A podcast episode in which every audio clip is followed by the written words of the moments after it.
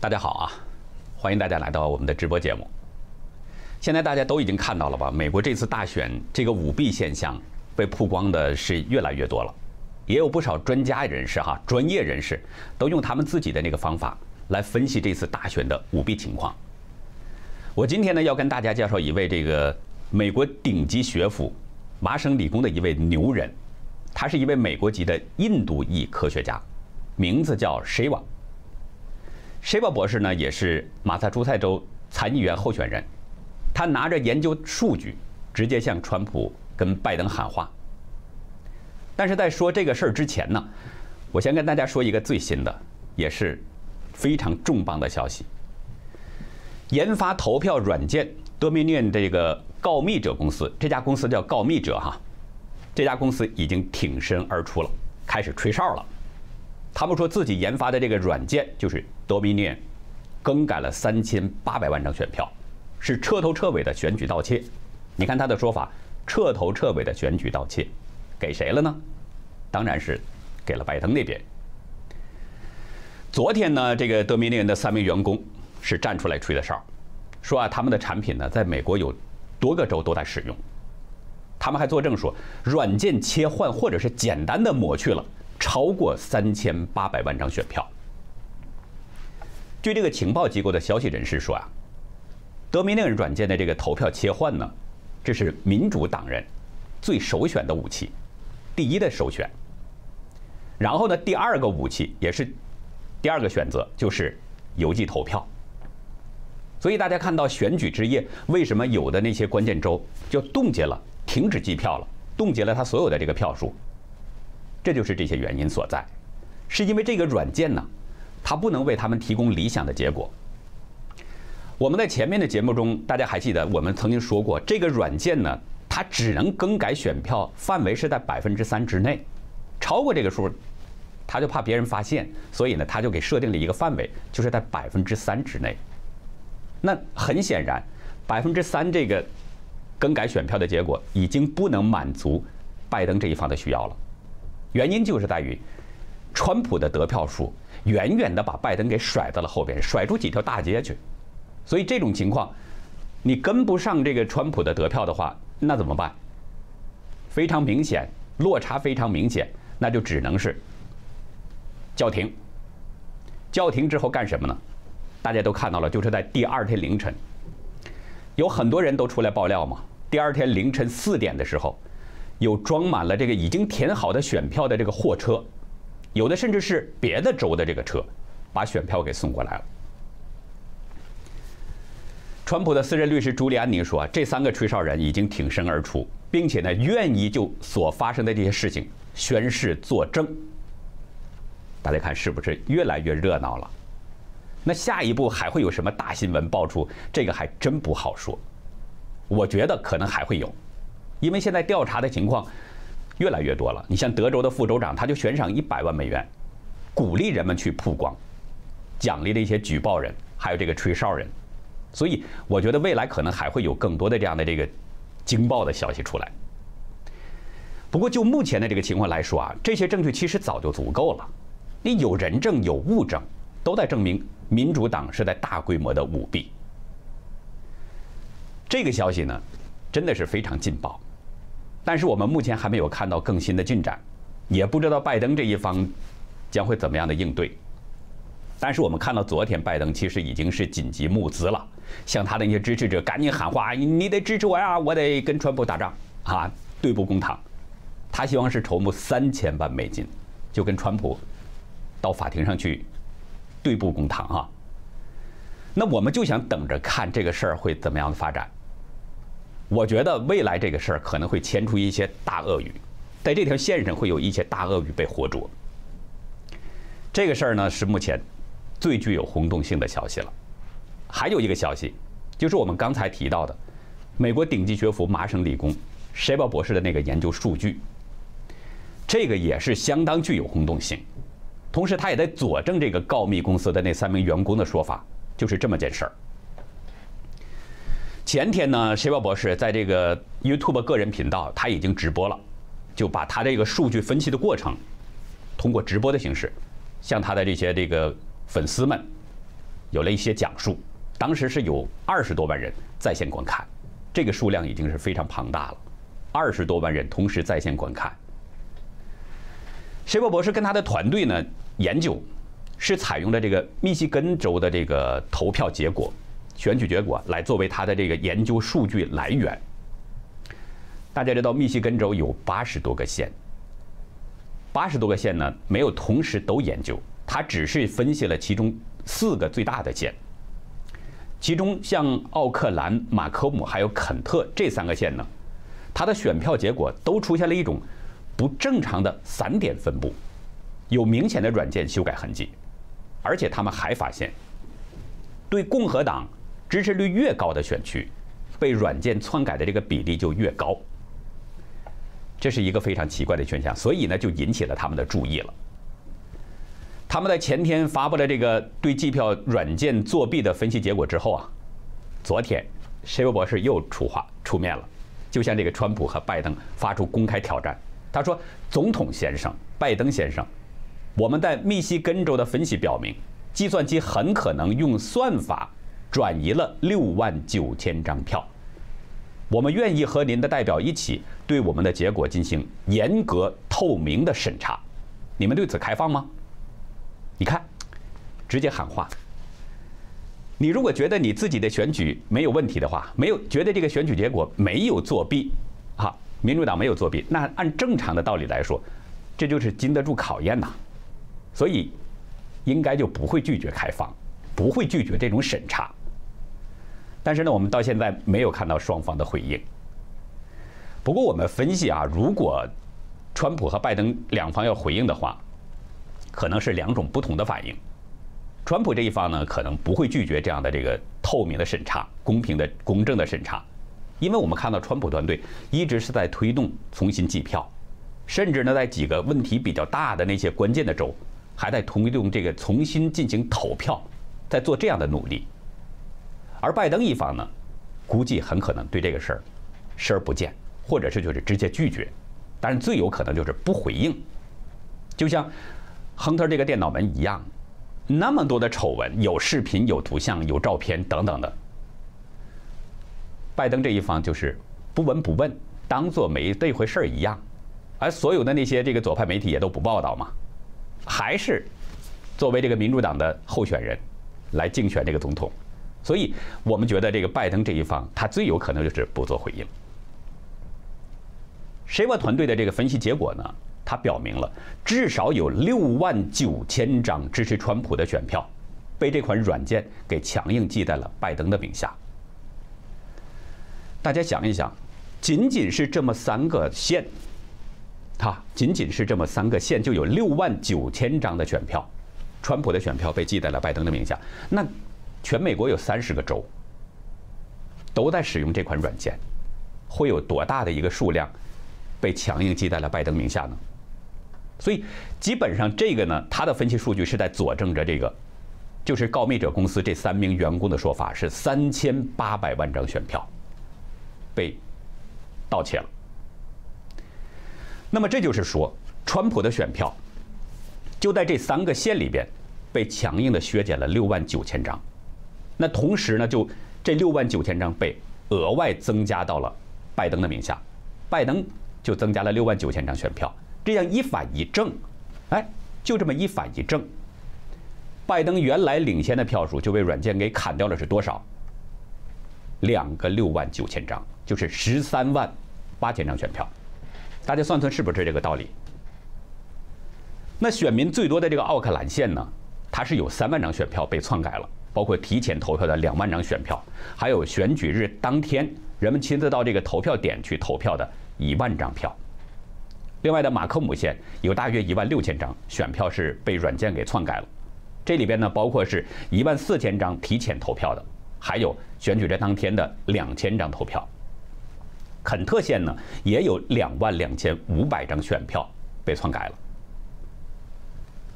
其实这个问题啊，已经是让人相当惊讶了。因为这个软件真的是在美国三十个州都使用，这就意味着这三十个州使用这软件的三十个州都可能存在着问题。但是更加令人震惊的是，被植入篡改算法的这个计票软件，还并不仅仅就是 Dominion 这个这么一款软件，而是在各种普遍使用的计票软件当中都普遍存在。这就是说明，这就说意味着什么呢？只要使用这个读票机，就有可能存在着作弊的现象。这种把候选人 A 把这个 A 的选票计算给候选人 B 的这种算法，其实早在2001年的时候。就已经被开发运用了。机票软件的早期产品 d e b o d 就有这样的这个算法设计。因为这个 Shiva 博士呢，他分析相当的专业，非常专业。我的讲述呢不一定能表达的那么清楚，我就尽量的哈，大致的把这些情形还有他的结论分享给大家。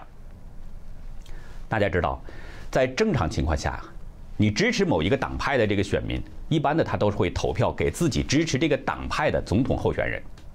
比如说，就是我，假如说我是共和党的这个选民，那我当然会支持我的这个共和党的候选人。共和党选民他就支持川普。那同样，民主党的这个人，民主党的这些这个后那个选举人，他就支持拜登。这是很明显的一个道理，我想大家应该都明白。那这种情况下，在川普和其他共和党候选人的这个得票率上呢，就有着一个很好的体现。基本上就是呈现这样一种，我是共和党的选民，那么共和党的总统候选人和共和党的其他的这些候选人，啊，国会的两两院的参众两院的这样的这个候选人，在他们身上都有一个很好的体现，就是川普的得票率，跟共和党的这个支票支持率是比较接近的。假如说我们画一个水平坐标轴的话啊，画一个水平坐标坐标轴，把这个坐标轴就看作是零的话，就看作是零的话。那么这两者的这个相减，它的差值就是比较靠近这个零的。也就是说，所有选区的这个投票结果，在坐标系当中，应该是大致分布在这条水平坐标轴的附近。就是你不管是上边也好，下边也好，就在这个附近，不会离得太远。那如果川普的得票率略高于其他共和党候选人的话，那么这两者的差值呢，就是应该。比较靠近一个正的百分数，共和党支持率低的选区似乎就没有这种明显被软件修改的痕迹，而且川普得票率比共和党议员得票率平均高出了百分之七左右。这个呢是也符合 Shiva 博士团队他们的长期观察，就是选民对川普的支持率是高于共和党的党派还有本党议员的。但是呢，Shiva 博士团队还发现了。共和党支持率越高的选区，支持川普的选票被修改的这个痕迹就越明显，而且被修改的票数就越多。在共和党支持率超过百分之二十的选区，几乎完全是按照一致的规律发生了一个数据偏移，被篡改的数据呈呈现了这个直线性的排列。也就是说，只要共和党支持率超过百分之二十，软件的算法呢就开始自动减少川普的得票了。这样一来，人们就看到了一种情况，在同一个地区，川普的支持率迅速就变成了低于共和党的支持率，而且共和党支持率越高，川普的支持率被篡改的就多，并且还呈现直线型的下滑。我们举个简单例子哈，就像共和党支持率百分之六十五的这样的深红选区的话，那么川普的这个支持率呢，才有多少呢？只有百分之四十。比共和党支持率低了百分之二十五。共和党支持率越高的选区，这个差值被修改的就越大，就这么明显。通过一系列的观察研究，这个 Shiva 博士的团队呢，就得出了一个结论啊。最后他们觉得，现在这个计票过程还有很多漏洞和不足之处。他们说，计票软件应该是开源软件，所有代码都应该公开透明。而且处理选票的这个读卡机，应该保存选票图片的文件，而不是读卡之后马上销毁。其实销毁选票图像啊，这是违反联邦法律的，因为你把选票图像给销毁之后，假如说过后发现了问题了，那你就不能再查证了，已经是把证据给销毁了。这如果严重一点说，这是销毁罪证啊，就是这么一个情况。如果各州把读卡机获得这个选票图像都整体上传到互联网的话，那其实人们是可以把这个姓名啊等等这些个人信息给隐去的，不要这些个人的这些信呃信息透露出去。那么如果这样做的话，这个计票过程就能够接受公众的监督。另外呢，还可以让那些各个高校的学术机构的那些统计学者们，让那些专业人士们，他可以亲自验证一下。虽然呢，拜登他有背后这个深层政府强力支持哈，在肆无忌惮的这种大规模的作弊，但是大家知道，在这个事件呢，它有一个理呀，叫做正反通出。什么意思呢？就是说人呐，他做做在做一件事情的时候呢，你不管是做好事也好，做坏事也好，它都有两面性，就像一枚硬币一样，它有正面有反面，一个道理。那不管你人作恶也好，做善也好，做善事也好，它都有这样的一个情况。我们就说人作恶啊，作恶他就是为了得到自己的一些利益好处嘛。但是这也要需付出代价。所以我们看到拜登团队在舞弊，他想赢得这个大选的同时，那川普政府还有共和党越来越抱得紧了，也对这个拜登和他背后的这个深层政府在做出一个全面的反击。那我们看到民间力量也在集结，我们现在有很多的这样的视频呐、图片呢，都在有这样的反应，很多人都出来开始支持川普了。另外，就在这个周六，本周六的时候，在这个华盛顿 D.C. 要有一个非常盛大的这个支持川普的行动，我呃，大纪元和新唐人肯定也要做这个直播的这样的情况，就是说现在正面力量正在凝聚。那我们这里呢，就简单以介绍一下这个深层政府。什么是深层政府呢？这个也是一个网友啊，在邮件中向我提出的一个问题，问我让我解释一下什么是深层政府。其实这个深层政府呢，它还有一个叫法，就是叫深层集团，或者是叫黑暗势力。它不是由选民选举产生的。那么它是怎么产生的呢？这个深层政府呢，它是由政府的官僚啊、公务员呐，还有那些军事工业复合体呀，另外还有金融财团，包括那些情报机构，甚至包括那些大媒体集团。你像现在我们看到这些左媒、左派媒体，都是这样，就是由这些组织、这些财团、这些机构他们组成的。他们就是为了保护既得利益，然后呢，在幕后真正的也是实际在控制这个国家。就是这么一个集团，这就是深层政府。去年八月的时候啊，《纽约时报》呢曾经发表了一篇文章，就是说这个文章题目呢叫“谁在统治美国”。他的这篇文章呢就是为这个深层政府在洗底、辟谣，说啊深层政府呢这种说法之所以广泛流传，就是川普总统在推动，是他的推波助澜，跟他有一定的关系，还说是川普炮制出来的假新闻。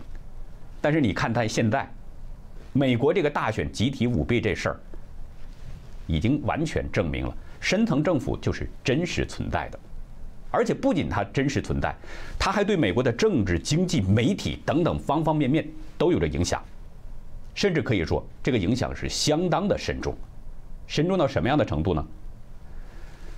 它不仅在影响着政治经济，它甚至威胁到了美国人的这个人民的利益。威胁到了美国的国家安全，这就是川普他为什么一直要说抽干华府的沼泽，要清理深层政府，原因就在这儿，他的威胁太大了。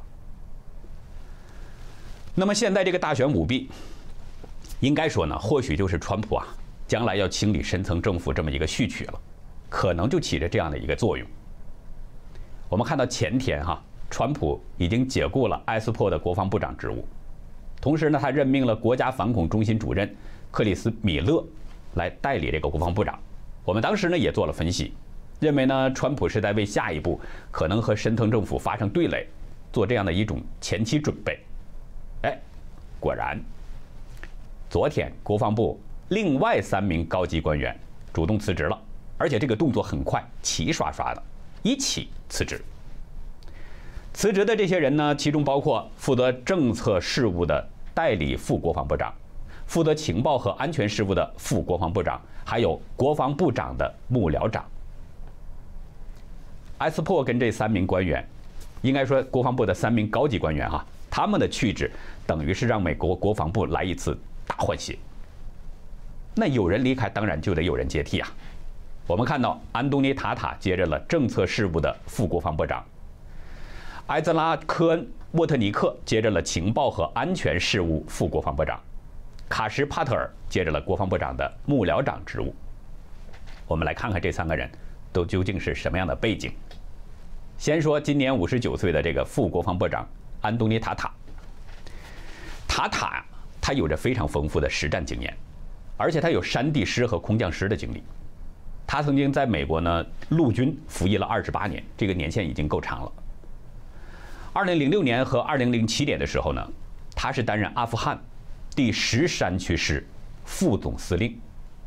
另外，他还曾经是第八十二空降师的计划负责人，幺零幺空降师的指挥官。这个塔塔不仅能武，还能文，可以说是文武双全。怎么说呢？他是一位作家。还写过一系列的惊悚小说，比较受欢迎。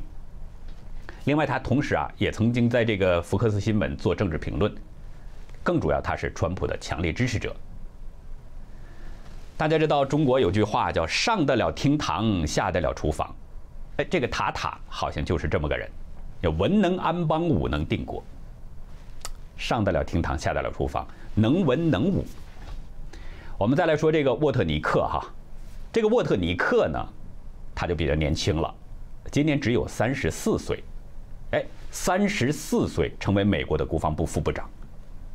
这种情况，你在论资排辈的那个中共官场，或者是中国的那个军队官场当中，你这种情况几乎是不可能存在的，除非你是太子党，有这样的可能，否则的话，没有任何资历，没有任何的这个家庭背景的话，在中共官场这种情况看不到。所以你可以看出，美国呀，他不是说看你有多长的工作年限，他是注重你什么呢？你是不是真的有这个能力？沃特尼克被发现呢，其实跟川普还有一定的关系。大家知道，二零一六年就是川普在竞选的时候，呃，也包括二零一七年前后吧，川普就一直在指责这个奥巴马政府对他，对他当时的那个竞选团队呢是在非法监视。啊，监听他的电话等等，大家还记得有这样的很多的消息。那川普是怎么发现的呢？就是这个沃特尼克发现的，并且当时就做了报告。那随后奥巴马下令监视川普竞选团队的这个丑闻事件就被大面积曝光了。这个事儿就是这么发酵起来的。那后来川普呢更换了他的这个安全顾问之后，沃特尼克就加入了白宫的团队了。他的表现就得到了川普的认可。在今年五月的时候，沃特尼克被任命是被任命为是负责这个毒品和全球威胁的国防部副部长助理。然后九月，就是前不久，又被提升为是代理特别行动和低强度冲动的助理国防部长，连着升级。那现在又成了美国国防部情报和安全事务的副部长，又升了一级。年纪轻轻就可以在五角大楼独当一面。川普的信任呢，应该说让这个沃特尼克是迅速得到了升迁。但是这个也离不开他个人的能力，跟他的实力也是有一定的关系的。大家知道，二零一零八年的时候啊，这个沃特尼克呢，他是在宾夕法尼亚大学历史和政治学获得了学士学位，然后毕业之后呢，就到了这个海军情报局，在这儿去就职。二零一零年呢，他又到了这个美国国防情报局去工作了，然后先后在迈阿密、海地、弗吉尼亚和阿富汗任职。他还曾经在佩里营接受中央情报局的培训。二零一四年进入了美国国防情报局总部，然后二零一七年进入川普团队的国家安全委员会，被任命为是 NSC 情报计划高级总监。中国人总说一句话嘛，是金子总会闪光的。沃特尼克凭着他个人的能力，三十三岁就已经成了美国国防部的副部长。估计呢，经过更多的历练之后，这个沃特尼克啊在未来可能还会挑起更重的担子。最后呢，再简单说一下，就这个帕特尔，就是国防部幕僚长，国防部长的幕僚长。帕特尔呢，他是代理国防部长，就是米勒亲自挑选的。亲自挑选，当然他是非常信任了，也觉得他很可靠。最主要的，这样的人一定是有行动力的人选。所以呢，有这三个新的这样的这个搭档，我觉得米勒未来可能会配合川普总统有更多的动作。你看现在这个国防部新班底已经迅速就位了，有人说呢，这是应对眼下美国大乱啊这种大选引起的这个乱局的这样的一个需要，就是为了应对眼前的大选舞弊情况。也有人说呢，这是在应对中共不断扩张野心的需要。但不管什么原因，我们估计下一步，川普都可能会推动军队的一个整体策略，他会做出一些变化，这个是相当值得关注的。而且中共那边可能也会非常关注，因为这跟中共那边应该说是息息相关。比如说在台海、南海那些问题上，中共对美国的军队变化都是相当的敏感的。目前呢，对民主党大选舞弊的这个案件调查已经取得了一些进展了，证据相当充分，所以呢，估计出呃川普翻盘的这种可能性是比较大的。假如说这个选举舞弊案是实锤了，那么拜登跟神藤政府一定会遭到挫败。那么安提法会不会策动动乱呢？我们这种怀疑是有原因的。这种可能性是存在的。大家知道前天，就是这个右翼媒体啊，它叫《日报》哈。这个《日报》报道说，黑名贵的联合创始人兼执行董事，这个人呢叫帕特里斯·卡洛斯，他已经写信给拜登了，还有拜登的助手贺锦丽。写信干什么呢？说呢，黑名贵组织为他们拉来了六千万的选民，现在他们要跟拜登见面。要回报，哈，我为你卖命了，你得给我点回报，给我好处。这个天下没有免费的午餐呐。信里边说呢，他们在美国各地为民主党进行活动，并且呢，在这次选举当中投入了巨资。那你想，那么大的人力，打砸抢烧杀，当然是需要巨大的投资。所以他说投入巨资这点是，应该是可信的。说呢，投入了巨资，圈了六千多万选民来支持拜登，现在需要回报。信中还说，要求回民黑名贵的这个声音呢，你必须要倾听，黑名贵的要求必须要被优先考虑。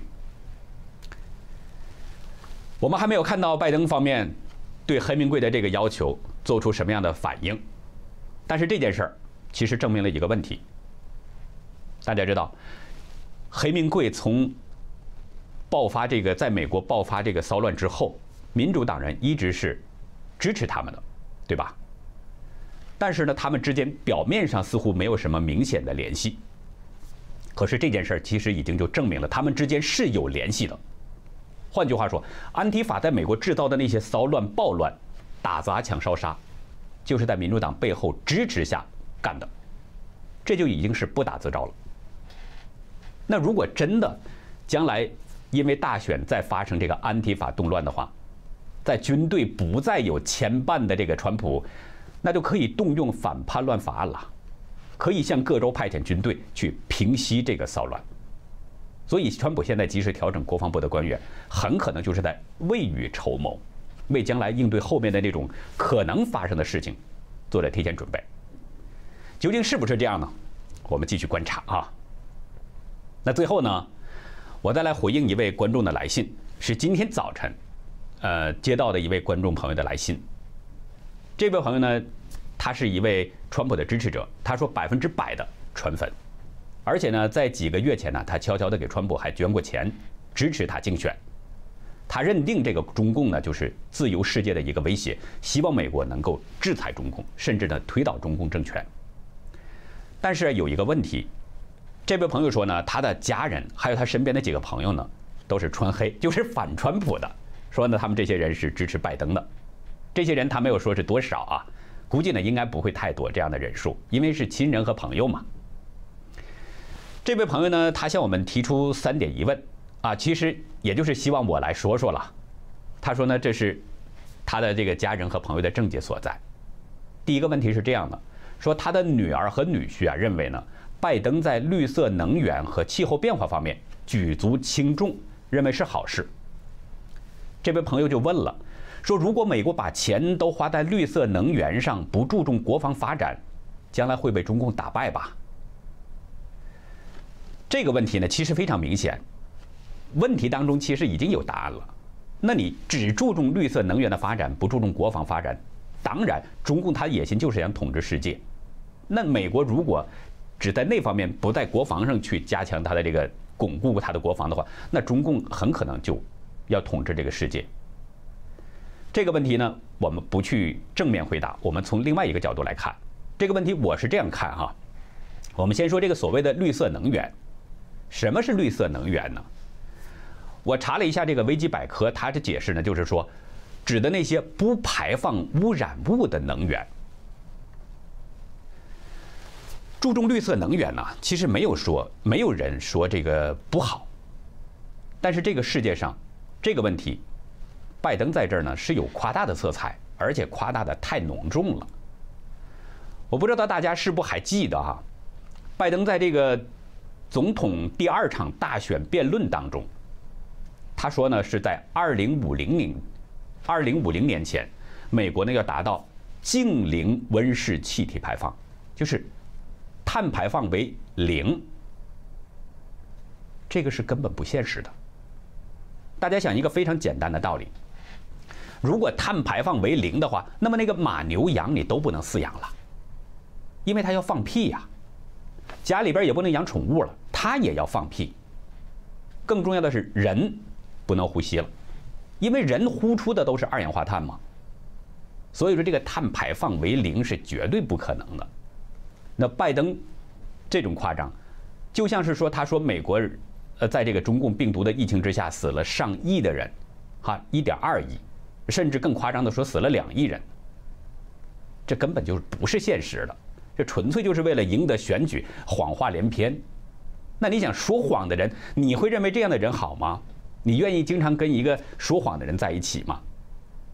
另外，大家应该还记得。就是在第二场总统候选人辩论当中，拜登非常明确的说反对水力压裂，他已经公开承认了。这个呢，我们在之前节目中已经说过了。大家知道，美国以前呢是能源进口国哈，但是现在呢，在川普总统的这个领导之下，现在已经变成了能源输出国了。原因就是美国它可以用开采国内的这个石油等矿藏了，然后向外输出。那如果取消这个水力压裂技术的话，这就意味着美国还是要退回到能源进口。那么这对美国有什么好处呢？大家可以想啊，它有什么好处呢？你非要这样做？所以拜登所宣称的绿色能源根本就是不现实的。再说这个气候变化，川普呢前两天正式退出了巴黎气候协议，原因是什么呢？这个所谓的巴黎气候协议啊。其实就是让美国来充当一个冤大头，这是中国人一个比较通俗的说法啊，让他充当冤大头，你多掏点钱。我们再讲一个简单的道理：假如说你我他三个人都加入了一个组织，然后呢，我们要共同啊利益共享，然后呢责任均担，对吧？加入这样的一个组织，应该就是这样的一个原则，对不对？如果产生费用的话，那么每个人都要平均分配，这才叫公平，是不是这个道理啊？但是奥巴马时期呢，加入这个组织，美国每年是六百五十万美元的花费，另外还有美国每年要损失三万亿美元的国内生产总值。但是这个协议让美国损失这么大，花这么多的钱，可是对其他的国家他却另眼看待，比如欧洲。比如中共，等等等等，让这些国家呢，它可以少缴纳会费，而且对他们的这个碳排放要求也很低。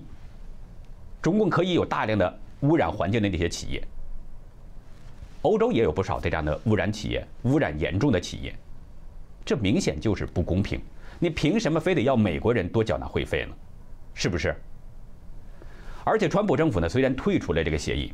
但是大家知道，美国的这个碳排放量却在逐渐的下降，今年比任何一个国家碳排放量都低，就是加入这个组织的这些国家，比那些国家碳排放量都低，而且还不用白白的去花那么多的钱。所以作为美国人来说，那你觉得这个事儿到底是好事儿还是坏事儿呢？这位观众的第二个问题呢是这样，他的家人说啊，拜登家族的丑闻是假新闻。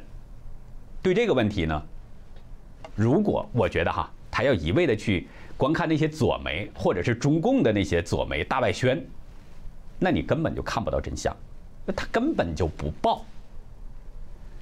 但是到现在这个时候，还相信左媒和中共官媒，我是真不好说什么。川普这个人可能身上有这样那样的问题，因为人无完人，金无足赤嘛。每个人他总有这样或者那样的问题，这样那样的缺点。但是你不要看他说什么，你得看他做了什么。川普在就任总统之后，他选前那些承诺，竞选的承诺，现在应该说大多数都已经兑现了。只要公心去看哈，就不偏不倚，不戴着有色眼镜去看。这些都是不难看到的。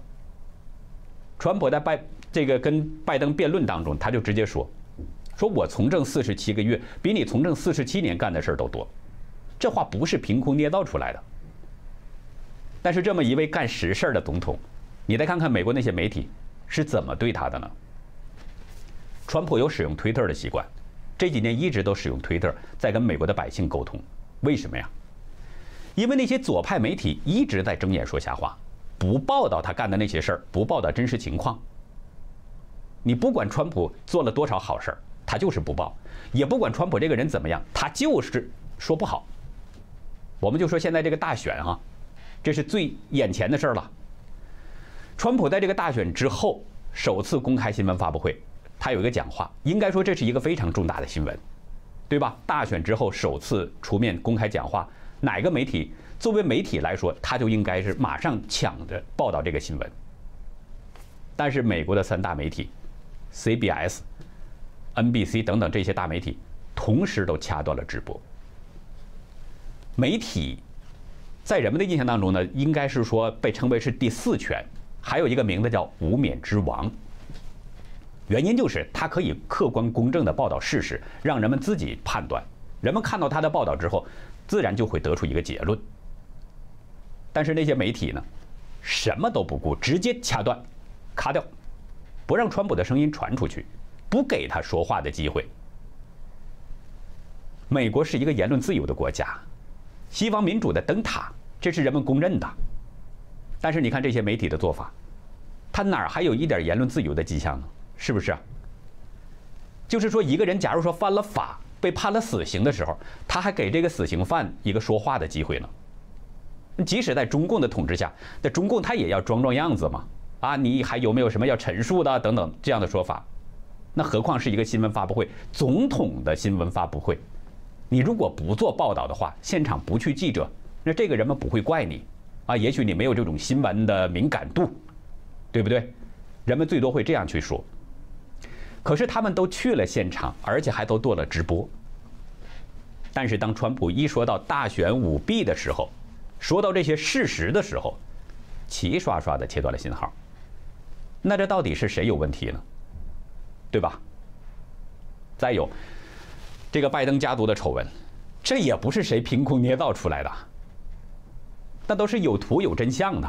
还有亨特强奸幼女的视频，谁说这些是假新闻？你根据是什么？对吧？你是看过这些内容了吗？那如果没看过的话，没有根据就说那是假新闻，到底谁在说谎呢？谁在制造假新闻呢？对不对？这些问题不得问一下吗？是吧？再说第三个问题，这位观众说呢，他的家人呢受中共大外宣的影响，称赞中共呢多能干。你要说中共多能干嘛？我还真不能这么说，我只能说中共是非常能折腾。当然，你要非说中共能干，也可以这么说。咱们这样想哈，就是从中共篡政之后，他是一直都没闲着。远的不说了，像那些三反五反，还有这个正反反右这些，咱们都不说了哈。咱们就从三十年前八九六四开始，这场天安门大屠杀镇压了全国的大学生。美国、英国这两方面都有证据证明，中共当时是打死了一万多人，包括那些大学生和北京的市民。哎，中共是够能干的，够邪的。一九九九年呢，中共镇压法轮功，到现在已经二十一年多了。那这个期间，中共直接迫害致死的，我刚才查了一下，有名有姓的有四千五百八十六个人，还有许许多多人仍然被关押在监狱里边。另外，现在我们都看到了，海外有不少的这样的调查机构、调查组织，他们有大量的事实证据证明，中共在全国范围内，在大规模的活摘法轮功学员的器官，手段相当残忍。用这些人的器官摘下来之后贩卖牟利。去年中共镇压了香港的和平抗争、反送中运动啊，今年六月三十号又彻底统治了香港。在反送中运动当中，莫名其妙的有一百多位香港市民莫名其妙的出现了各种死亡，这个大家应该都还有记忆吧？还有在新疆。建了一个百万集中营，把上百万的维吾尔族民众，还有其他一些少数民族的民众都关入这个集中营里边。当然，中共他美其名曰说这是再教育营，说是教给他们生存技能。可是大家知道，少数民族的那些民众一直他都有自己的生存方式，你为什么非得让别人去接受你的那个方式呢？咱们还是举个简单例子，假如说您不喜欢吃呃这个吃。某种东西哈，可是中共他非要你天天吃，你不喜欢吃你也得吃，不吃不行，不吃就把你关起来，让你跟你的家人完全隔绝。那你说你是什么感受呢？你如果说中共能干，这就是中共能干的，干的这些邪恶的事儿，就是折腾中国百姓，残杀屠戮中国人，这是能干吗？我说的这些呢，其实还只是中共所犯的那些罪恶的冰山一角，更多的罪恶，咱们说上十天半个月不一定说得完。当然了，您可以认为我说的这是一家之言，啊，您觉得如果不可信的话，您可以去查证。中国人不是说吗？兼听则明，偏听则暗吗？您别听一方面的，也别光听我的，也别光听这个左媒的，您去查证一下，看看我说的是不是事实，看看那个左媒说的是不是谎言。还有对川普的那些报道，看看左媒的报道是不是事实？究竟是谁在说谎，谁在用事实说话，好不好？那好呢，我们今天的直播就到这儿。呃，晚间的直播呢，晚间的节目呢，咱们还是照常的播出。呃，希望大家能够还是照常的关注我们晚间的节目。好，感谢您。